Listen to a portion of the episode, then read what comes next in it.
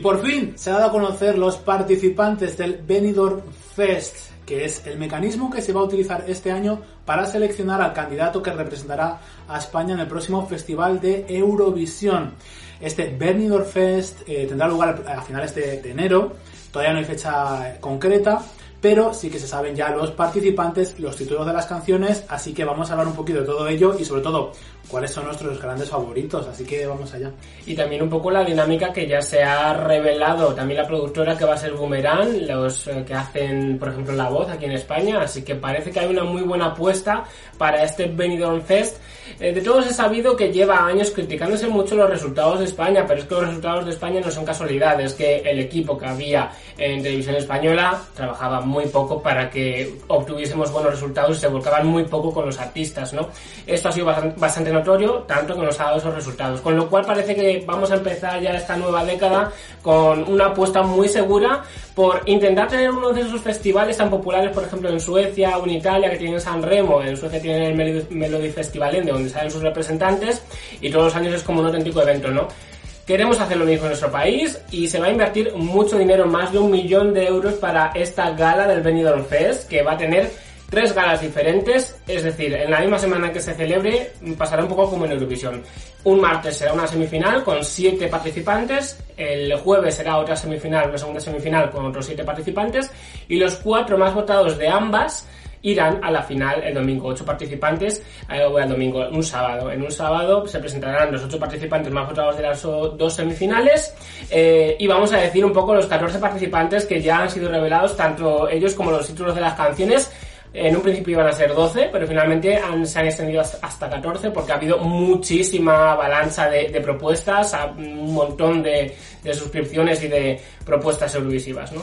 Yo no sé cómo luego será, cómo será el resultado, quién será el ganador y quién, cómo serán las canciones, ¿vale? Sí que tengo mis artistas favoritos, pero ya eh, cómo se está cuidando todo esto ya es guay. O sea, muchas veces yo creo que con la anterior dinámica se estaba focalizando todo muy, muy mucho en simplemente ir a Eurovisión y ya está y se enfocaban un poquito en promocionar al propio artista y a lo mejor utilizar un gran nombre. Y de hecho en los últimos vídeos que hicimos nosotros mencionando un poquito que qué es lo que podrían hacer para tratar de mejorar un poquito esto, justamente hablábamos eso y dábamos como nombre pues algunos de lo que precisamente este año eh, han dado, pues por ejemplo Rigoberta Bandini, que era un artista que estaba comenzando, ¿no? Siempre hemos querido, o al menos yo, que se apostase pues artistas por artistas menos conocidos, en vez de contar con grandes nombres, quizá está muy bien llevar algún año a lo mejor algún gran nombre, pero creo que está muy guay también que hay pequeños artistas que hacen cosas muy chulas y sobre todo no se repiten dinámicas porque sí que creo que al final estaba cayendo todo en una dinámica de, eh, voy a ser muy directo y muy sincero, la verdad, eh, un poco de polla vieja. Es la típica canción de Eurovisión que tiene que ser con un representante muy cuadriculado, eh, es decir, todo lo que tenemos en la cabeza de lo que es Eurovisión.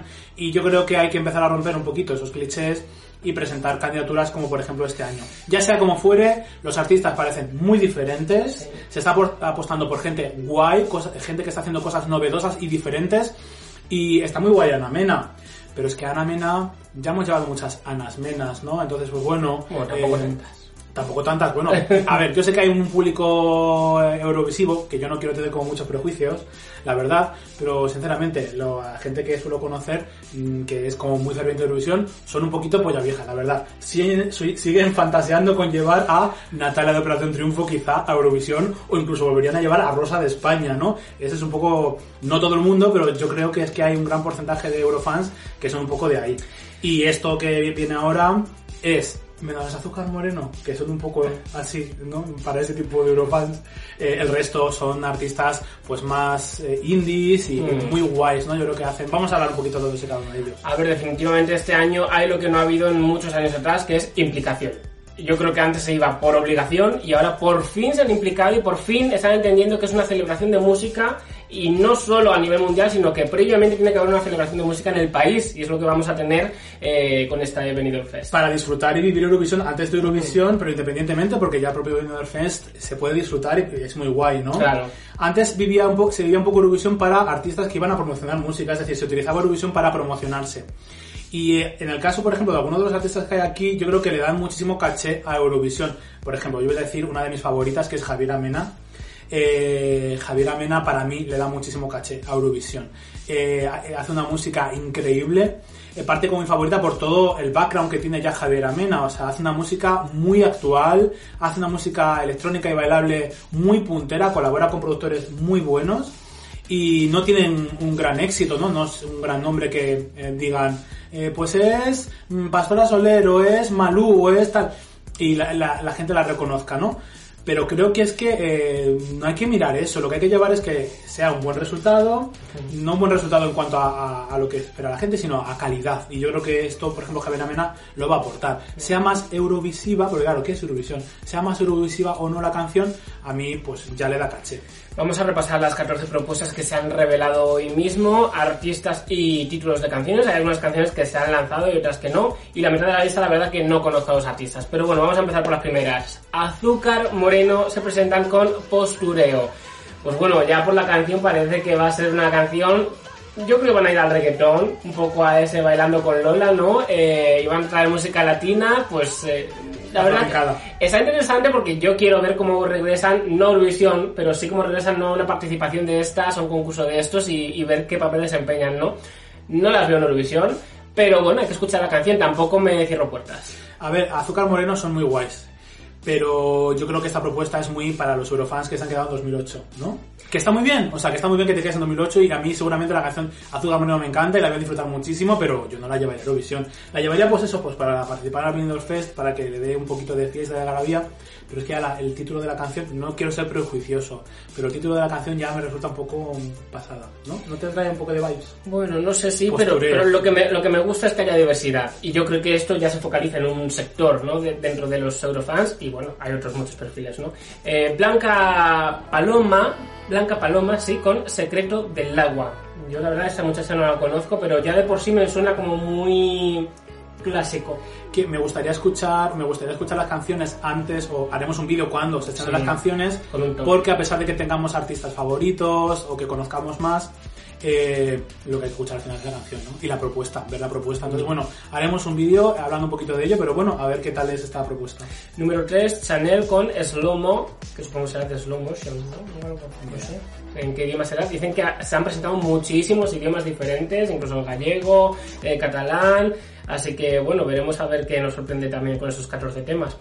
Eh, Gonzalo Hermida con ¿Quién lo diría? Bueno, pues esto muy español, ¿no? Muy hispano de repente y... ver. es que ¿sabes lo que podemos haber hecho? ver un poquito el background de los artistas antes Sí. de hacer el vídeo Mm. pero a mí lo que me según el título de la canción es un poco no sé me imagino como de guitarreo ¿no? un poco Sí, como balada pop rock un poco, sí. Eh, Luna Key con Quiero morir. A ver, Luna aquí eh, va a ser, pues eso, eh, la artista, mm, digamos, del público LGBTQ+, Sí. ¿no? Que Javier Amena también lo es, pero Y bueno, actual. yo creo que es muy novedosa, muy juvenil, desenfadada. Lo que pasa es que yo sigo a Lunaki, me gusta mucho Lunaki, la, la imagen es bestial, las canciones son súper alegres y destroyer y wow, tiene mucha rabia, pero no sé yo los directos. A ver, y con el título de la canción Quiero morir. Quiero morir, se vienen cositas. A ver. Javier Amena con Culpa. Aquí en Pop News siempre nos ha gustado mucho Javier Amena. Y esa canción, vamos, si es la misma, se lanzó hace dos meses. Hay una canción que se llama Culpa que lanzó hace dos meses eh, eh, Javier Amena. Suena muy bien, la verdad. A mí me gusta mucho. Sí que es verdad que cuando escuchas la canción no es lo que tenemos todo el mundo, esa construcción que tenemos de lo que es Eurovisión y tal, pero creo que está muy guay de repente llevar propuestas diferentes. Para empezar, lo que es Javier Amena como artista ya es muy diferente a lo que se ha llevado nunca España eh, a Eurovisión. España Pues ahí ya eso me gusta. Entonces, eh, que España apueste por artistas como por ejemplo Javier Amena, eh, por la puesta en escena, por el tipo de música que hace, por todo, ya creo que es un paso adelante, ¿no? Y dar un poco de variedad, ¿no? De no que tener siempre pues a las mismas, pero con Mm. diferente nombre, ¿no? A mí me recuerda mucho su propuesta, la del año pasado de Rup en Lituania. Es un poco sonido Es muy guay, un maquinero, pedazo de puente, uf, Mm. uf, uf, eso puede ser. Tenemos, yo tengo mucho hype por ella, Marta Sango con Sigues en mi mente. Va a ser su tercer single, va a lanzar álbum el año que viene y ya los dos primeros singles a mí me han encantado, especialmente el último, ¿Qué más quieres de mí? Creo que tiene un, un perfil súper único, eh, musicalmente hablando, ¿no? Creo que hace música que ahora mismo en España suena a ella totalmente. Así que tengo muchas ganas de descubrir. Ella ha dicho que, que trae una canción con la que ella querría ver en Eurovisión y que obviamente mucho sintetizador, mucho lo que hemos visto en sus dos anteriores singles. a ver, Marta Sango eh, probablemente sea la favorita, ¿no? Un poco, al menos de las más conocidas dentro de la lista. Eh, salió de Operación Triunfo y ha presentado singles, la verdad que bastante bailables y muy, muy chulos, ¿no? Sí que es verdad que a lo, mejor al final, yo es que chirrío, me chirría mucho la misma propuesta, ¿no? De la chica con coreografía, de canción ballet tal y cual, entonces me gustaría llevar como algo como súper diferente. Pero bueno, es una buena propuesta para aquellos que quieran llevar todavía a Ana Mena de repente. Pues Marta Sango está guay y es algo diferente. Pero a ver, tú es que tienes un poco ese prejuicio, ¿eh? Pero hace mucho que nos llamamos un perfil de chica con coreografía. No, ¿eh? no, ya, sí, pero vamos a ver, eh, me refiero que es que es como, como una especie de fijación por llevar eso continuamente y además eh, España. es lo que el resto de países es lo que gusta. España no, pero porque yo creo que tampoco España es que tenga como muchas. Aquí gusta más la diva de ventilador. Sí, la diva ventiladores en general. o sea, eh, vamos a Raiden con Calle de la Llorería. Bueno, la canción ya me gusta el título. Vamos a ver, Raiden está colaborando recientemente con Ruth Lorenzo en una canción. Eh, y no sé, me gusta su voz bastante, así que a ver qué nos trae. Ruth Lorenzo parecía que iba como a participar porque hizo como un post estaba como preparada o algo así. Y al final no se aprendió, Es posible que esté seguramente como jurado en el Benidorm Fest, o eso se está rumoreando. Eh, Rigoberta Bandini, otra yo creo de las favoritas, ¿no? Con Ay Mamá, está petando ahora mismo Rigoberta Bandini y creo que sin duda tiene muchísima personalidad, así que ya eso suma. Rigoberta Bandini fue justo uno de los nombres que yo dije el año pasado como candidata para representar a España en Eurovisión. Por muchos factores. Creo que eh, la formación al completo llama muchísimo la atención. Eh, el, juego de, voces que tiene junto a su corista eh, es, son muy guays, llama muchísimo la atención, tiene un directo impecable. Y las canciones tienen estribillos que son llena estadios, pese a que tengan también esa esencia un poco de indie, eh, de música independiente, que la tienen. Entonces, mola muchísimo. Lo que me pasa a mí con Rigoberta Bandini es que estoy viendo que tiene como canciones muy chulas y otras que digo, espero que la que vayan a representar, la que vaya a presentar para España, sea pues de las mejores, ¿no? Por ejemplo, Perra era una canción como para Eurovisión, porque es muy alegre y es como ¡guau! Es un himno. Y tiene una explosión, es un himno, ¿no? Pues algo así me espero yo de Rigoberta Bandini eh, con esta canción, ¿no? ¿Cómo dice que se llama? Ay mamá. Ay mamá, pues oye, puede estar muy guay. puede estar guay. Sara Deop con Make You Say, una canción aparentemente en inglés, ¿no? Así que está bien que por fin se vaya a quitar un poco la etiqueta esta, porque aunque lo han hecho en las últimas ocasiones, yo creo que lo han hecho un poco por, por fuerza mayor, ¿no? De que la gente lo pedía. Jolín, o que se dé la opción de que la gente pueda votar a una canción en inglés, ¿no? Y que pueda ganar. Tenemos a Tanchugueiras con Terra, creo que son gallegas, si no me equivoco. Eh, y esta que están usando mucho por Twitter, aunque yo de momento no he visto nada de ellas. Dicen que tienen una estética muy especial y que son ellas muy... Yo tengo muchas ganas de ver la propuesta, los videoclips y escuchar las canciones y sobre todo los directos para poder opinar y ver un poco el, rollo, ¿no? Tenemos a Unique con Mejores. Bueno, ya el título es como muy eurovisivo, ¿no? Mejores, a mí me suena muy Eurovisión ya. Eh, Barry Brava con Rafaela. Uh, Rafaela. Así tenemos no será, disco de repente. No, será un homenaje a Rafaela Carrá? Pues ojalá. Que debería. Debería. Porque eh, espero que en Eurovisión le hagan un homenaje a Rafaela Carrá que se celebra en Italia. Y que sepan regresar, como está haciendo ahora Ana Mena, un poco la música de Italia 60, 70. Yo creo que estaría muy guay llevar que España llevase algo así, ¿eh? porque aquí también fue muy eh, popular ese estilo musical y no se ha llevado nunca. disco. Bueno, yo creo que España tiene que llevar algo como muy español la verdad. Tiene que llevar lo que le salga el coño, diversidad. Sí, pero me gustaría que fuese por Rosalía, por ejemplo, algo así. Ya, pues no está en la lista. Y la persona que cierra la lista es Shane con Echo. Eh, bueno, la verdad que no conozco tampoco a Shane, pero bueno, vamos a ver qué tal. Hay muchas ganas de escuchar las canciones, ver la propuesta, como bien os digo, haremos un vídeo cuando hayamos visto ya todas las propuestas, todos los videoclips, todas las canciones y os diremos cuál es nuestro ranking favorito de las 14 canciones y a ver quién será. Mis favoritas, pues eh, principalmente tres, Rigoberta Bandini, eh, Javier Amena y Lunaki para mí, Marta Sango, eh, la verdad es que es como... ¿Sabéis lo que pasa? Que Marta Sango puede haber como muchas Marta Sangos en el futuro, pero Lunakis, Rigoberta Bandini y Javier Asmenas no hay tantas. Por eso, ahora que tenemos la ocasión, me gustaría llevar algo así. Porque mm, Marta Sangos... Es que hay mogollón de Marta Sangos, la verdad, pero Javier, dimos a Javier Amena. Como dice RuPaul, que gane la mejor propuesta, la verdad. Ya, pero al final siempre gana la mejor. Siempre gana como la más comercial y... No. tiene por qué, o sea, me refiero, yo siempre en Eurovisión he estado muy abierto a 100.000 posibilidades y hay canciones muy alternativas o que no son tan populares o no son tan comerciales, tan eurovisivas, que me han encantado y me han fascinado y generalmente me suelen gustar más esas. Pero claro, tiene que ser una canción currada. No por ser alternativa ya es mejor que una comercial. No, no tiene por qué. Entonces, pues bueno. Bueno, vamos a escuchar las canciones, a lo mejor a mí la de Marta Sango luego me encanta y resulta que la que tengo en mi top. Pero vamos, de- empezando por el tipo de artistas que son, de los que conozco, pues eso. Te enfrentas a esto con un poco de prejuicio, ¿no? ¿Eh? No, porque evidentemente yo eh, opto por mis eh, lo que conozco y, y como son tres artistas que yo sigo, creo que es puede estar muy guay.